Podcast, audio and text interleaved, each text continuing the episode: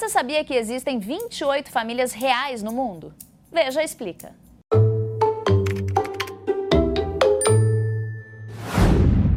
Às vésperas da segunda década do século XXI, um assunto chama a atenção no noticiário: a decisão do príncipe Harry e da sua esposa Meghan de deixarem de ser membros da família real britânica.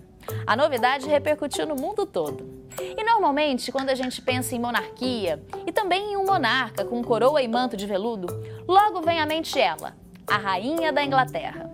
Mas atualmente existem 28 famílias reais no mundo. Pois é, além da Inglaterra, a monarquia é a forma de governo também na Espanha, na Arábia Saudita, no Japão, em Mônaco, Tailândia, Holanda, Suécia e Noruega, entre tantos outros. A Rainha Elizabeth II é tão falada, pois então ela acaba sendo a mais conhecida quando o assunto é realeza. E olha, isso não é à toa não. Ela subiu no trono com 25 anos e teve sob seu domínio um território que formava um dos mais vastos impérios da história.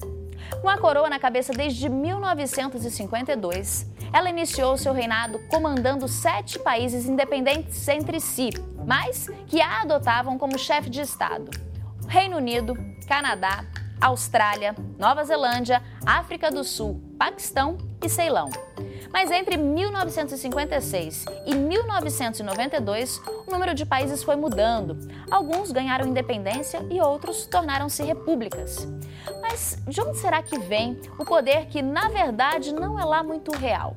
Calma aí que eu vou explicar. Na monarquia absoluta, o rei é o chefe supremo e tudo se concentra na sua vontade. Já na monarquia constitucional, que surgiu na Europa nos finais do século XVIII, depois da Revolução Francesa, tem um monarca com menos poder.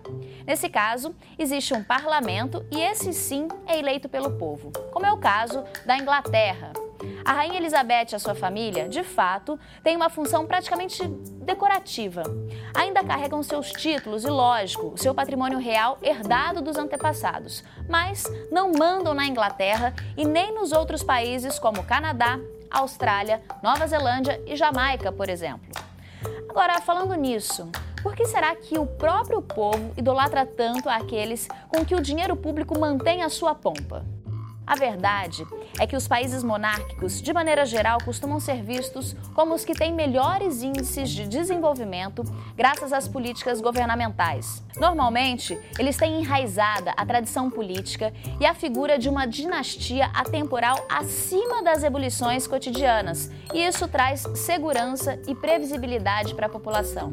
Além, é claro, de unir todos os cidadãos num ideal comum de pátria. O sentimento nacionalista é evidente nesses povos, juntamente com o fortalecimento das instituições históricas e culturais do país.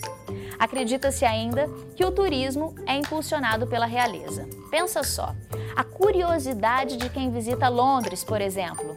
Ver a troca de turno da Guarda Real é um verdadeiro espetáculo.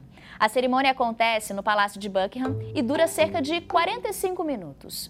Os guardas usam vestimenta peculiar, como um chapéu de pelo de urso, que hoje é sintético, e marcham em torno do castelo com uma banda que toca músicas clássicas e outros grandes sucessos. Não é à toa que o palácio recebe, em média, 50 mil visitas por ano, incluindo, é claro, almoços, jantares, recepções de Estado e eventos no jardim. Mas só em agosto e setembro o público geral pode visitar as salas de Estado do palácio. É importante lembrar que o Palácio de Buckingham é apenas um dos muitos palácios de Londres e do Reino Unido. Curiosamente, nós mesmos já tivemos os nossos monarcas. Tanto é que tem gente que ainda discute se não é o caso da família real brasileira voltar a ocupar o trono frente à nossa política tão tumultuada.